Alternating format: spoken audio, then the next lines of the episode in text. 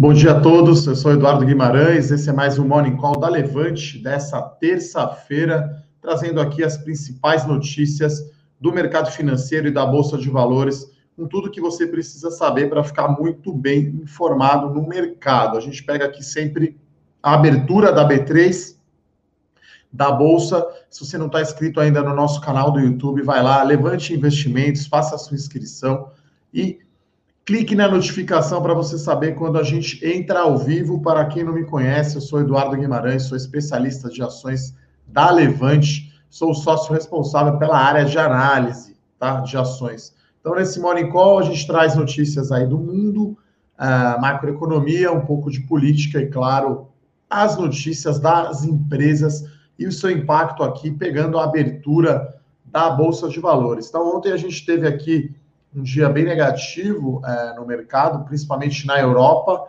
né? Acho que um medo aí de um, segundo lockdown, né? Uma segunda quarentena mais forte aí por causa da Covid. Então, ontem teve, tivemos aí um dos dias mais negativos na Europa aí desde o mês de março, né? Desde quando começou a pandemia. Teve também um combustível aí, né? Da, um certo escândalo, que não é tão novidade assim, né? Já que os, os reguladores sabiam disso, né? De pagamentos indevidos aí uh, dos bancos, né? Então, uh, ações europeias ontem caíram, caíram bem, né? E a gente tem hoje aqui uma, uma pequena recuperação, né? Então, Londres está subindo meio por cento, a Alemanha subindo 0,8%. Ontem as bolsas europeias caíram cerca aí de 3%, né? Então, um dia bem negativo, acho que quase sempre aí tem uma certa desculpa, entre aspas, né, em colocar aí uma segunda onda de Covid, sempre que cai a bolsa, a gente teve um aumento, sim, da aversão ao risco.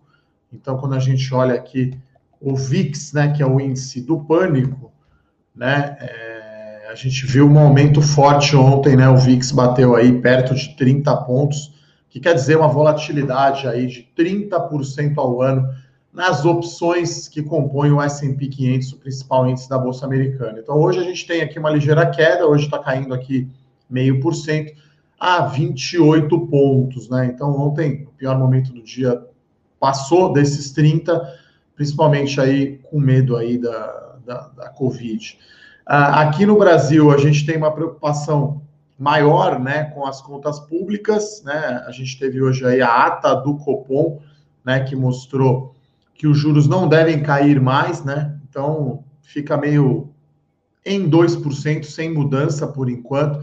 Então, é, mas está chamando a atenção aqui que o Tesouro Nacional está tendo mais dificuldade aí de fazer os seus leilões da LFT, letra financeira do Tesouro, chamado Tesouro Selic, né? Então tá, tá havendo aí um prêmio, né? Geralmente você tem lá Selic mais um pequeno spread, né? Então, o spread é a diferença, né, entre compra e venda. Então, é, para fazer as solares aí o Tesouro está tendo que pagar prêmios maiores, né, da dívida pública brasileira. Então a gente teve aí uma decisão ontem negativa, a meu ver, né, enfim, beneficia, claro, um grupo, mas prejudica uh, toda a sociedade, né, o reajuste aí de, da categoria aí de militares, né, e bombeiros, policiais militares e bombeiros, mais ou menos metade, né, aposentado e metade na ativa.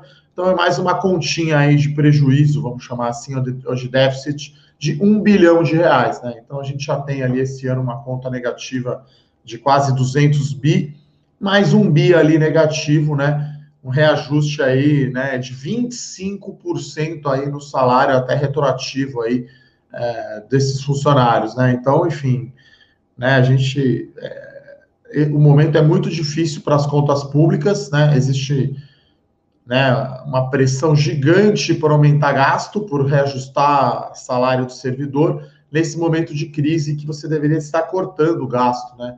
Então, é, isso bate na curva de juros, né? Não à toa, a gente tem aqui a, o DI futuro descolando bastante, né, da, da Selic, né? Então, a gente tem Selic aí na mínima histórica em em, em 2% ao ano, né? Nunca tinha visto essa Selic tão baixa.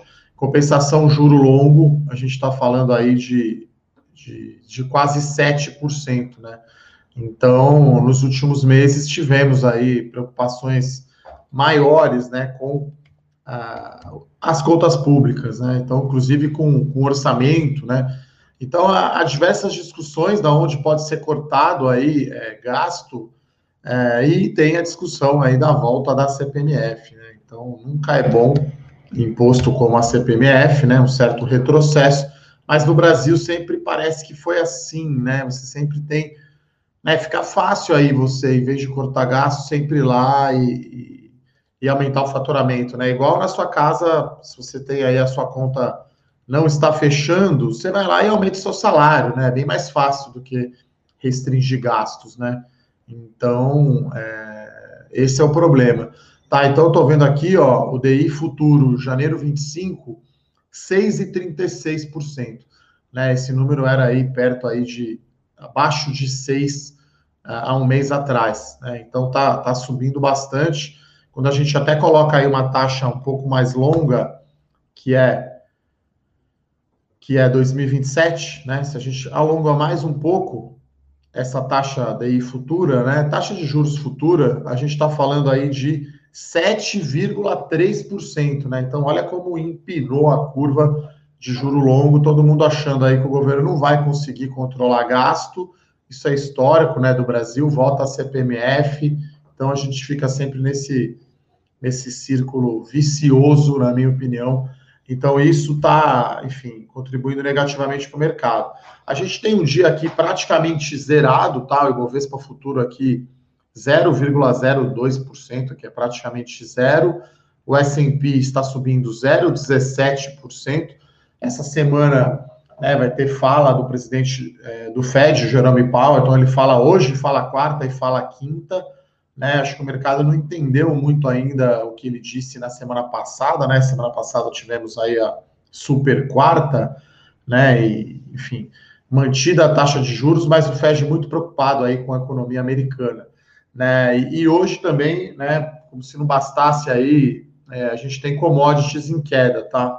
Então, petróleo, na verdade, o petróleo está se recuperando 1%, minério de ferro lá na China caindo 2%. Então, né, isso não ajuda. Né? Pelo lado bom aqui, a gente está vendo aqui uma queda do dólar, tá? Então, o dólar está caindo 0,25 para R$ 5,40.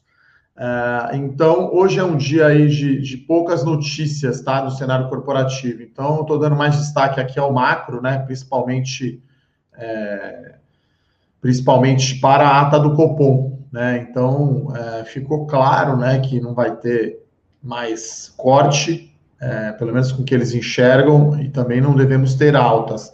Agora, está chamando a atenção, sim, esse esse o comportamento aí, né? O Tesouro Nacional rolando as suas dívidas, tendo que pagar um pouco mais de prêmio.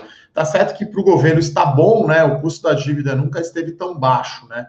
Claro que tem um, um pouquinho de spread aí no Tesouro Selic, né? Para os integrantes do mercado aí tomarem a, a, a, LFT, a letra financeira do Tesouro Nacional, mas é, é preocupante a trajetória da dívida, né? A gente está olhando aqui dívida, é, dívida pública total sobre PIB ultrapassando aí 100%, né? Então, números preocupantes, tá? Então, esse, essas são as notícias aí no cenário macro, né? Internacional, então, a gente acompanha hoje a fala do Jerome Powell, né? É, tem aí cada vez mais chegando perto aí a questão das eleições americanas, né? O Biden aí na pesquisa né, liderando aí, um pouco na frente do Donald Trump na pesquisa, né, para presidente. Então, acho que cada dia mais, cada semana, teremos uh, eleições americanas ocupando o cenário, né? Lembrando que a gente está aqui no mês de setembro,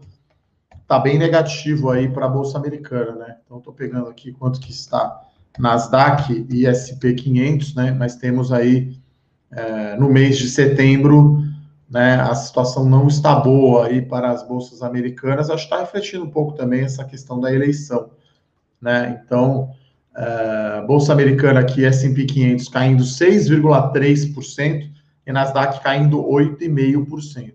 Né? No ano ainda é, é, positivo o desempenho, né? Mas acho que já deu uma boa diminuída, né? O S&P 500 está na verdade, 1,5% de alta só no acumulado do ano, então está quase ficando em terreno negativo de novo. E Nasdaq ainda sobe 20% no ano, né? O nosso Ibovespa aqui deve estar tá caindo aí uns 15% no ano, né?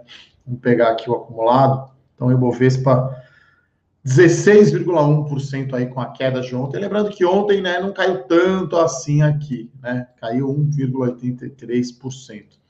Uh, a gente tem uma notícia mais relevante, talvez, de Petrobras, né, que, que ontem começou a votação ali, o julgamento no Supremo Tribunal Federal sobre a questão se suspende ou não a venda da refinaria. Então, ela estava ontem até com três votos desfavoráveis à Petrobras.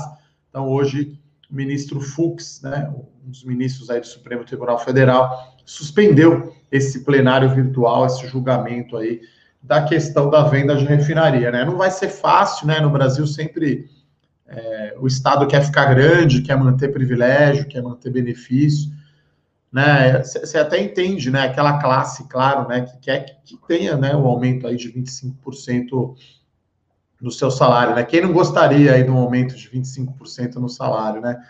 Mas, enfim, detrimento aí da conta pública ficar muito pior, né? Então, é, isso é, é, bem negativo. Então, a gente já não tinha mesmo no cenário base é, privatizando a refinaria da Petrobras, né? Ou vendendo rapidamente. Acho que não seria simples. Né? E a própria Petrobras disse aqui que provavelmente vai adiar aí a venda, né? A oferta de ações do restante, né? Da participação que ela tem na BR Distribuidora, né? Então, essa primeira venda até que foi tranquila, né? Não teve nenhuma nenhuma barreira, né, nenhuma, nenhum protesto, nem nada, eles vão adiar aí, vão deixar, vão esperar melhores condições de mercado, né? Então, enfim, essa semana temos aí algumas alguns IPOs, né, tendo a precificação, né? Então, enfim, esse cenário mais difícil no mercado, obviamente não ajuda, né? Então, estou é, pegando aqui, né, a Melnick, que é um IPO que a gente recomendou, a entrada, né? a Iven Melnick, né, a divisão aí de Porto Alegre da Iven, né, então é, a oferta, o período de reserva se encerra amanhã, né, então amanhã é o último dia aí do período de reserva do IPO da Melnick, o preço de fixado na quinta-feira. E, né, é, para lembrar, a gente recomendou a entrada, tá, no IPO da Melnick, pode ser que saia até com desconto, né, a gente colocou o preço limite ali, né, da oferta, mas pode acontecer de entrar aí, é, a oferta sair até abaixo disso. E hoje, para quem é acionista aí da Santos Brasil, né, para lembrar, uma recomendação aberta aí da nossa série Small Caps, hoje é o dia limite para você fazer o seu pedido de reserva, tá, pessoal? Então, é, até a gente tem aí hoje um relatório especial, né, para o assinante aí da série Small Caps, tá, falando justamente sobre a oferta da Santos Brasil, né? Então, é, você vai poder comprar, estou pegando aqui a quantidade, né? É, você tem que fazer o seu pedido lá na corretora. Então, na, na oferta base, né, a gente está falando em, em 28 ações. Espera aí, estou pegando aqui exato. Exatamente. Então, de cada 100 ações que você tem em Santos Brasil, você vai poder comprar, vai poder subscrever 28, né? Então, é, isso é no caso aí da oferta, oferta base, né? Sem demanda adicional. Se tiver o lote suplementar, você vai poder comprar 38 ações.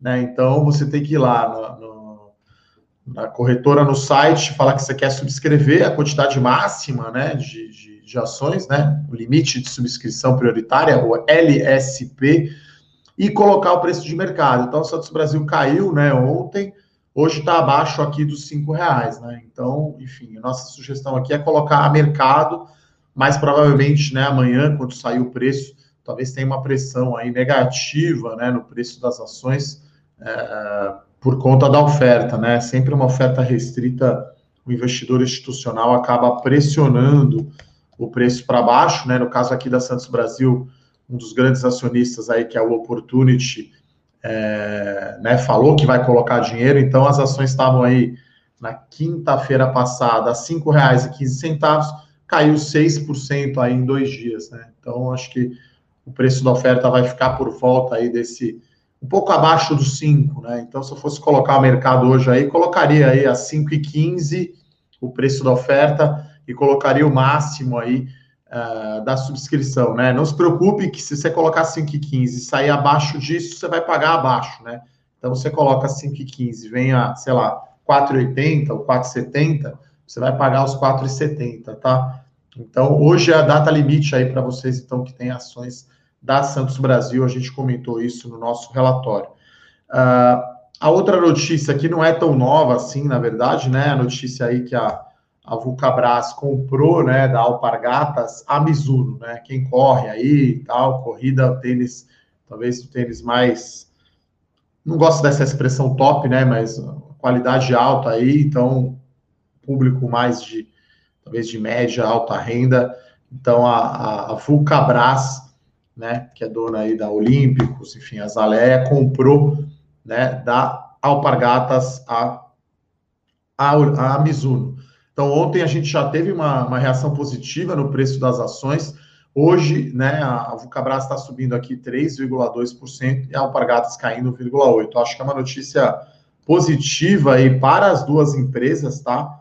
Então, é, eu estou pegando aqui o valor exato, né? Acho que foi por 200 milhões de reais, né? O valor que a que a Vulcabras pagou pela pela Mizuno. Então a Alpargatas está focando mesmo em Havaianas e Osklin, tá? Então é isso, 200 milhões de reais é a transferência de direitos, né, detidos pela Alpargatas na Mizuno, né, da marca Mizuno, né? Então é, a Vulcabras vai pagar 35 milhões de reais pelos ativos da marca, com 10 milhões né, agora no fechamento do contrato, e o restante quando o CAD aprovar. Então, ontem a Vulcabras já subiu 6,6%, a Alpargata subiu 2,8%, né? Então, ontem já chamou atenção, um dia aí que o Ibovespa caiu 1,3%, né? Então, é, chama atenção, né, o desempenho aí mais fraco aí do mercado de calçados, né? Então, a marca Mizuno teve queda aí de 42% nas vendas no primeiro semestre,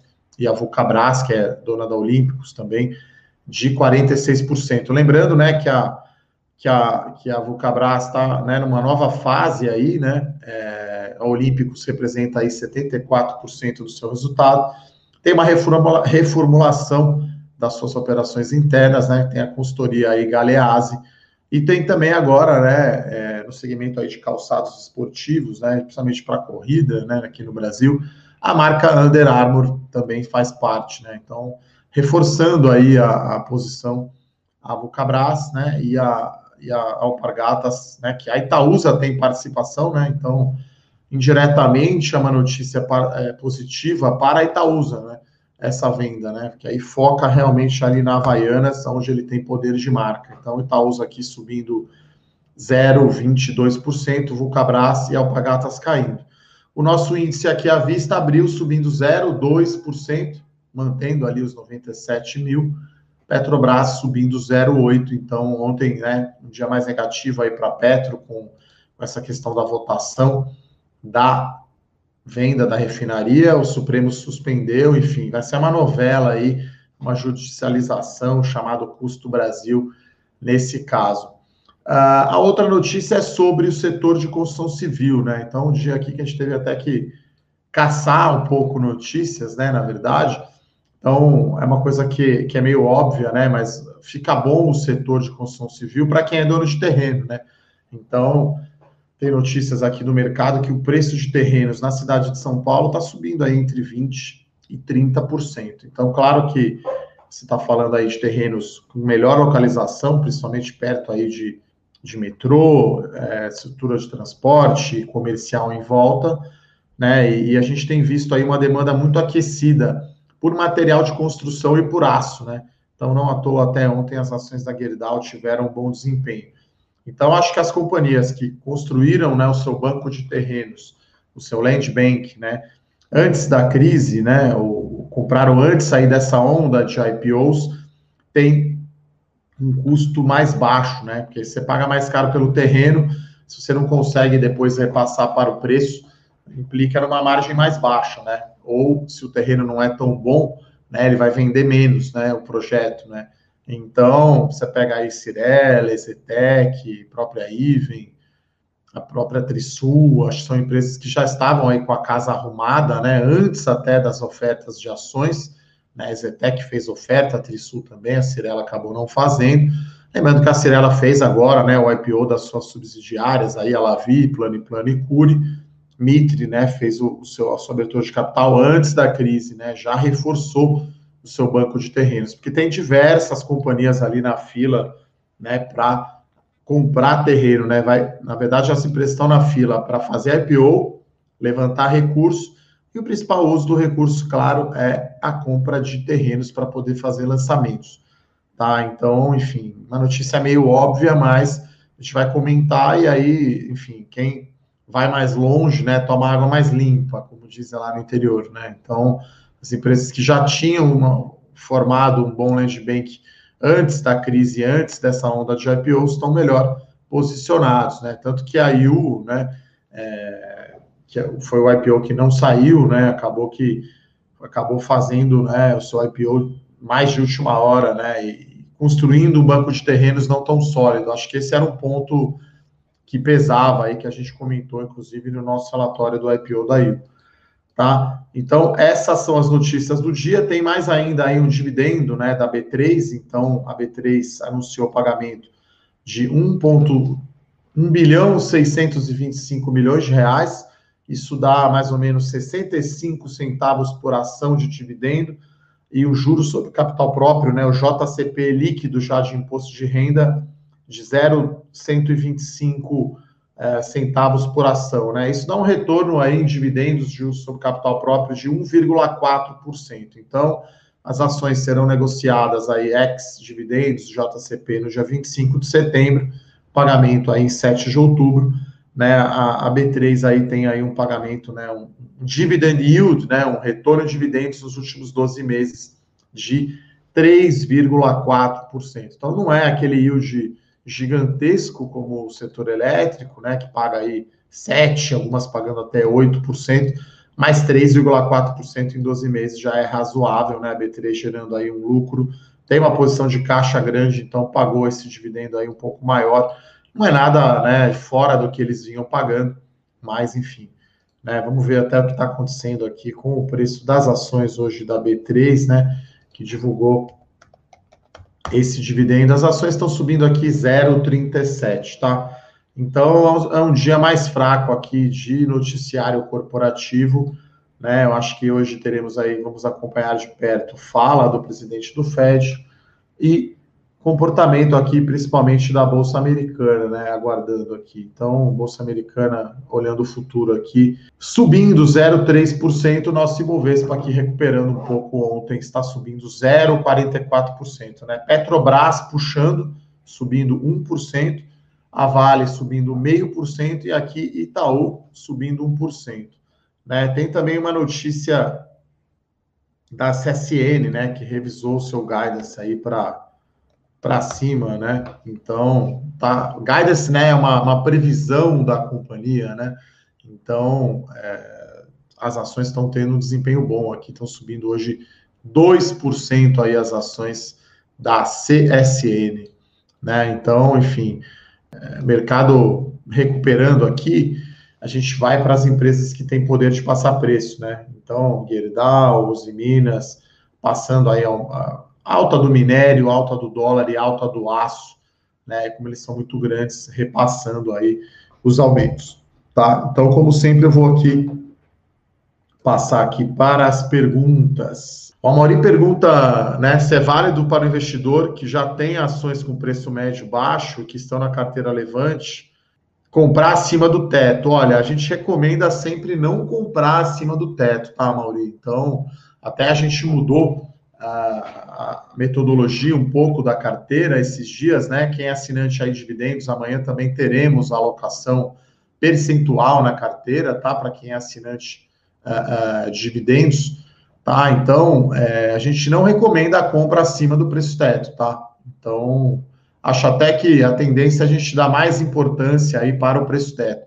Porque o preço-alvo é o preço justo da ação, é o preço justo no futuro, e o preço neto, claro, é até quando a gente acha que você pode entrar para ganhar dinheiro, tá, Mauri? Então a gente não recomenda a compra acima aí do preço teto. nas nossas carteiras de ações.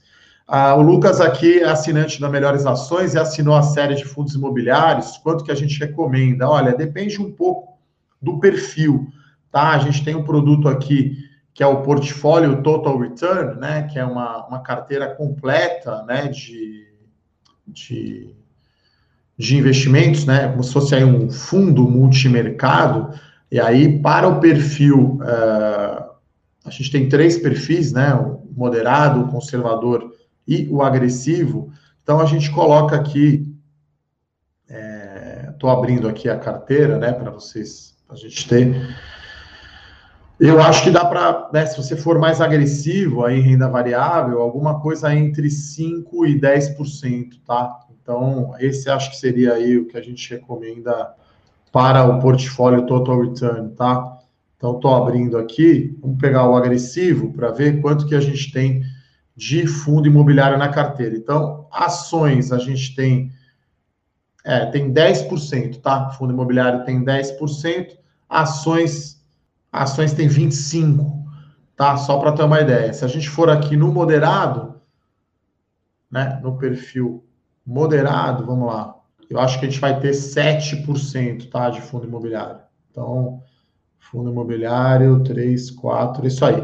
7% no moderado, 10% no agressivo, tá? Então, fundo imobiliário, até escrevi a minha coluna Domingo de Valor sobre isso, tem um vídeo no meu canal. Acho que é uma excelente classe de ativo aí para começar é, investindo em renda variável, tá? É... Ulisses pergunta como lidar com a ansiedade e o nervosismo quando vê as bolsas em queda e não cometer o erro de vender as ações. Acho que era bom fechar o home broker e não ficar pensando tanto nisso, tá? eu acho que é legal é, até ter uma visão diferente, né? Eu lembro um amigo meu que lá em março, no auge das quedas né, da bolsa por conta aí do corona, ele me ligou animado, falando: Poxa, agora é a hora de ir às compras, né? Então é bom sempre ter uma reservinha ali de oportunidade, Ulisses, para você ter dinheiro e aí dia que está caindo, você aproveita a queda do preço das ações para comprar, aí ao contrário do que o Mauri falou, né? Aí você compra a ação em queda, você baixa né, o seu preço médio e essa ação que você põe na carteira tem que ficar abaixo aí do nosso preço teto aí definido nas séries da Levante. Uh, o Silvio aqui pergunta, ele é iniciante, uh, ele pergunta se quando fizer a reserva, né, talvez ele esteja falando aí ou de IPO, né, ou de, ou de follow-on, né, ou de oferta restrita de ações, no dia que você faz a reserva, por exemplo, Santos Brasil hoje, você precisa ter 10% do valor do pedido em reserva. Né? Se for o IPO, por exemplo, da Melnick, né, que o valor mínimo é 3 mil reais, você vai precisar ter 10% desse valor em reserva na hora de fazer a reserva, ou seja, no último dia, é, no último dia é, que você vai pedir.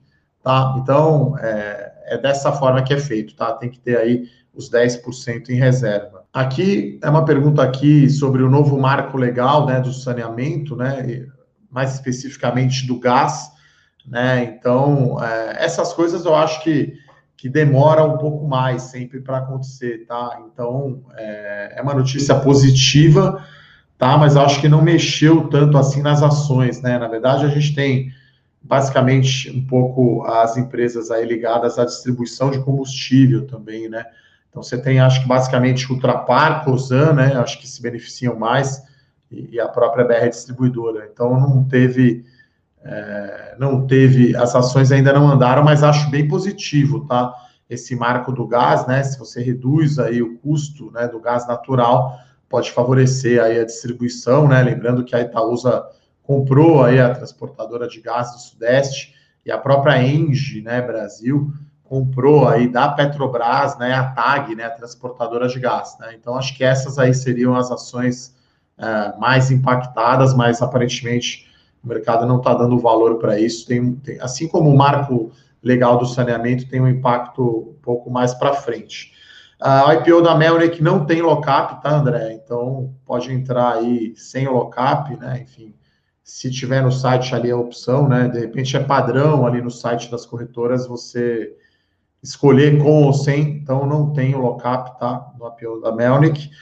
E o Henrique pergunta aqui sobre Magalu, desdobramento, é algo que, assim, o mercado dá muita importância, acha que gera valor, a gente assim, não está muito preocupado, tá? Então, acho que até já aconteceu, né? O, o desdobramento, vou dar uma olhada aqui. Desdobramento não gera valor, né? Ele só melhora a liquidez das ações e melhora, claro, para o investidor pessoa física, né? Que aí você tem um lote padrão, que é uma coisa meio retrógrada, na minha opinião, no Brasil, né? Nos Estados Unidos é, é lote de um, então é, ainda não teve tá, o desdobramento. Então, é, deve estar tá para acontecer por esses dias, acho que é 4 para 1, acho que vai dividir por 4, né? Então, a ação está aqui por volta aí de 90 reais, né? Então, você tem que pôr 9 mil reais, né? Um lote padrão de 100, e aí vai reduzir por, do, por 4, né? Vai dividir por 4, então isso é uma coisa boa aí para investidor pessoa física, tá? Uh, então, acho que essas eram as perguntas aqui do dia de hoje. Hoje temos aí um dia mais fraco, né, de notícias uh, corporativas. Uh, então, tem uma outra pergunta aqui, né, do Clériston, né, que, que diferença faz no dia a dia das empresas, das empresas, né, a cotação das ações?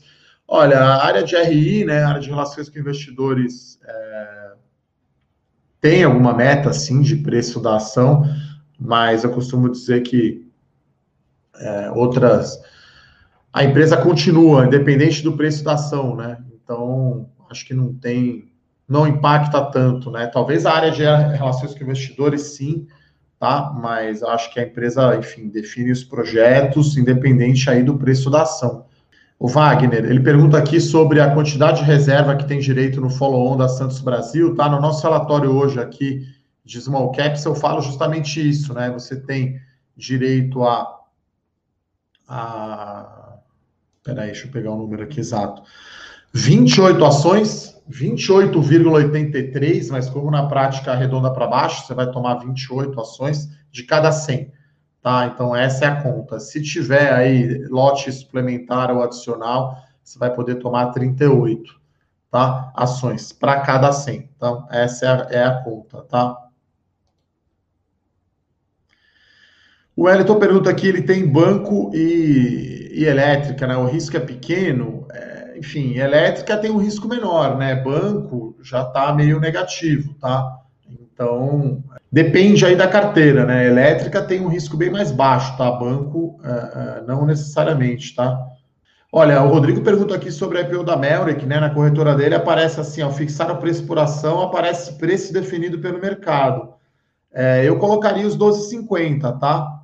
Então, é, você tem que definir, sim, o preço limite, tá? Que você vai comprar nos IPOs, tá? Por enquanto, a gente não tem nenhum relatório, tá, pessoal? É, a gente está olhando aqui o IPO da Mateus, né, que, que saiu é, o preço.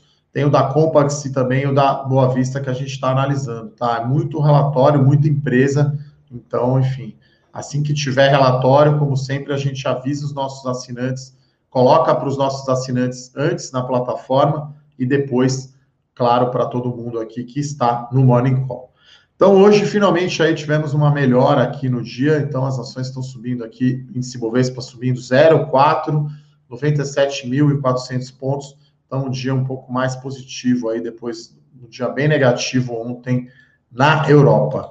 Gostaria, então, de agradecer as perguntas de todos, a participação, deixar um abraço e um até amanhã, quarta-feira. Valeu, pessoal. Bons negócios aí. Tchau, tchau.